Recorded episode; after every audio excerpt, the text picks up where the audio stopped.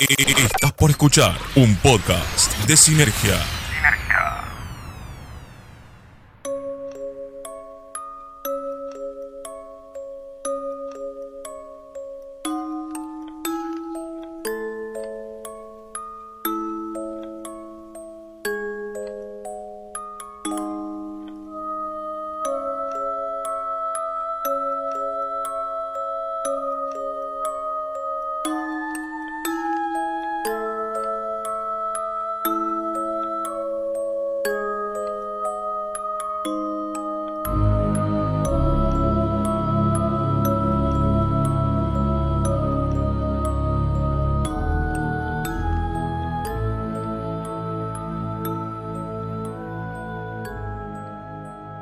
El pasado es un ancla, un pozo donde quedar atascado. No pretende renovarse, no desea el cambio, no busca novedades.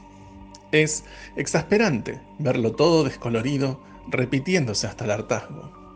Gira sobre su eje, ofreciendo anécdotas que se repiten hasta carecer del humor que en su momento produjeron. Son sin más golpes de efectos sucedidos cuando los protagonistas aún solían experimentar el presente, que ahora tiene mero valor anecdótico. Los detalles cambian según quien cuenta las historias. La realidad se tergiversa en memorias gastadas, prestadas de los recuerdos del otro, falsos momentos vividos como certezas, dejando una pintura de Jackson Pollock en lugar de una prístina postal con resolución de 16 megapíxeles. Bajo estos mandatos del ridículo socialmente aceptado, encontré a todos mis amigos, quienes alguna vez tuvieron una chispa de vida dentro de sí mismos. Ya no. No serían mis aliados en las mínimas apreciaciones culturales, no verían banda alguna, asistirían a muestras de arte ni fotografía. Jamás disentiríamos sobre una obra de performance alternativa, ni beberíamos de la misma botella sospechosa de vino en un sótano blanco inmaculado durante un interludio de la misma. ¿Cómo no me había sentido solo antes? Es una incógnita que debe su razón a mi resiliencia y capacidad de adaptación. Pero llegó el momento en que no pude hacer más con lo que tenía. Es muy difícil hacer limonada cuando los limones tienen jugo. En medio de semejante contexto de sabores agridulces, llegó el sobre. Una noche fresca de primero de octubre. Escuché movimiento en la calle toda la madrugada. Intenté dormir, pero mis sueños, a medio diseñar, se mezclaban con recuerdos de tiempos felices que siempre tuvieron un dejo de insatisfacción. Nunca disfruté plenamente de las salidas. La razón es que el grupo adecuado de gente para mí me ha eludido por años. Sé dónde están, pero temo ir en su búsqueda. Temo encontrarlos. Temo sus pruebas. Y temo quedarme aquí. Los animales, supongo, bloquearon mi sueño. Oí sus patas golpeteando en la vereda y las calles, hasta mi departamento de tercer piso en una esquina céntrica no concurrida, un milagro menor. Llegaron sus aullidos. Así supe que eran perros callejeros. Podría sorprenderme si no fuera porque varias cuadras por acá están desiertas, compuestas por edificios en ruinas, cercados con grandes carteleras y muchos estacionamientos cuyo hedor aceitoso se percibe, incluso cerrados. Por la mañana, el sobre encontró su camino hacia mí. Estaba bajo mi puerta. Los mensajeros se habían ido al amanecer. Tras su partida, mi sueño regresó, y dormí pocas horas, pero no amanecí cansado. Escuché a los vecinos comentar por los pasillos que muchos animales callejeros aparecieron descuartizados por las veredas y calles aledañas al edificio. Agradecí no haber visto nada para no sentir pena todo el día por esos pobres animales. Luego de prepararme un café, abrí el sobre que tenía mi nombre. Resignado, a leer una tarjeta de casamiento. Pero ver ese blanco destellante y gélido provocó un escalofrío certero. Sabía de qué se trataba. Una lujosa tarjeta en blanco. Para que solo pudiera leerla, quien percibe fuera del camino trazado por el andar resignado de tantos antes de sí.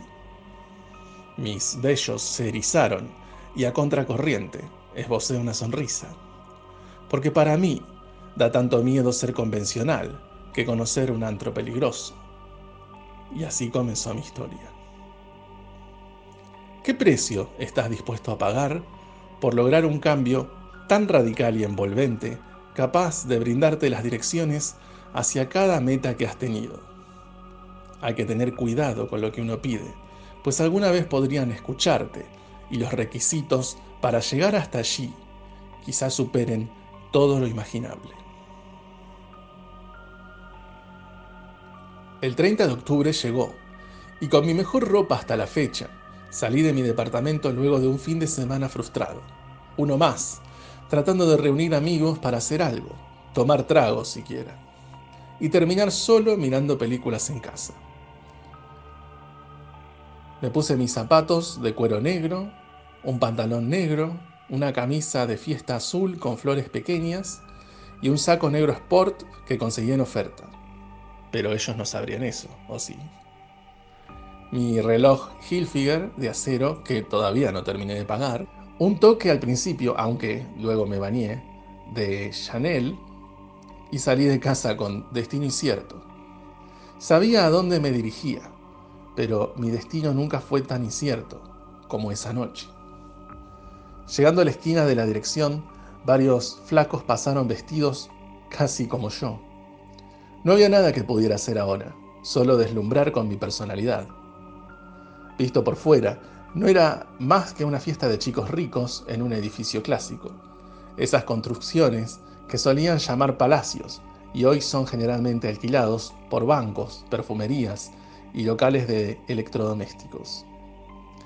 No más de tres pisos, pero dos pisos más de terrazas y suficientes metros cuadrados para perderse en medio de los nervios por encajar desapercibido, en medio de varias cuadras de construcciones similares, clubes, bibliotecas, bancos, estudios de danza. Aunque en la cercanía las casonas estaban vacías.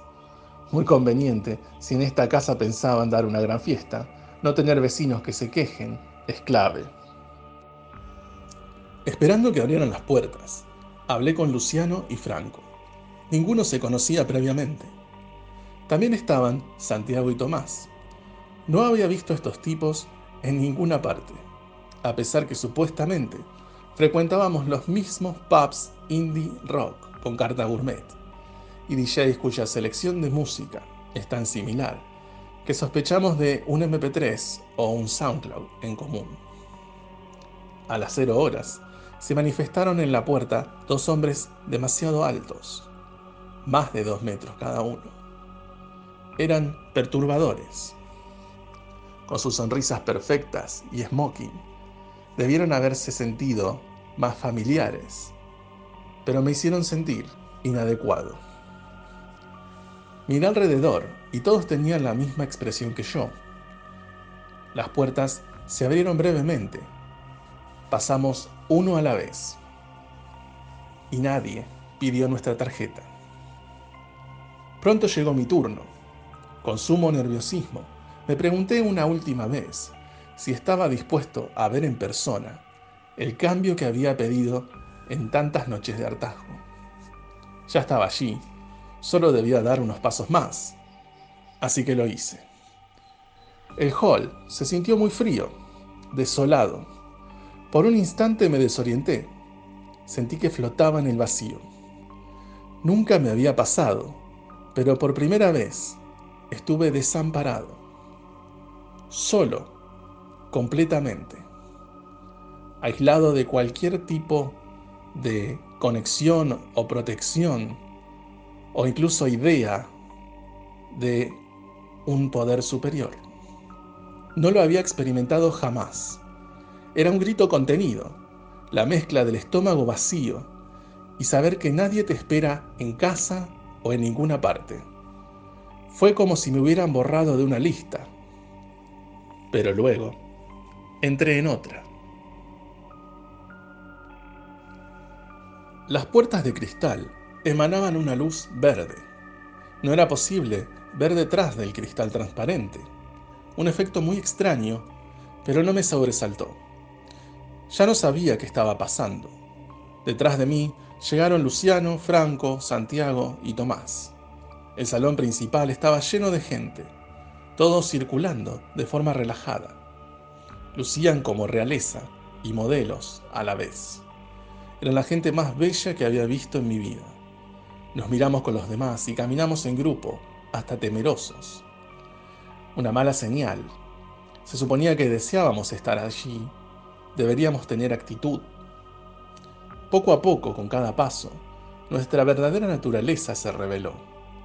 Vi cambiar a mis compañeros, convertirse en versiones hiper mejoradas de sí mismos. Creí estar alucinando, como la noche previa a la carta, cuando me sentí parte de la manada de animales que destrozó varios perros y gatos del vecindario. Un extraño recuerdo proveniente de un sueño lúcido. Esos perros no me dejaron dormir hasta que se fueron, pero esto estaba pasando frente a mí, y solo, tan solo como nunca antes. Entendí que debía levantarme en mi mente y reclamar un lugar en este espacio, porque nadie más lo haría en mi nombre. Así lo hice.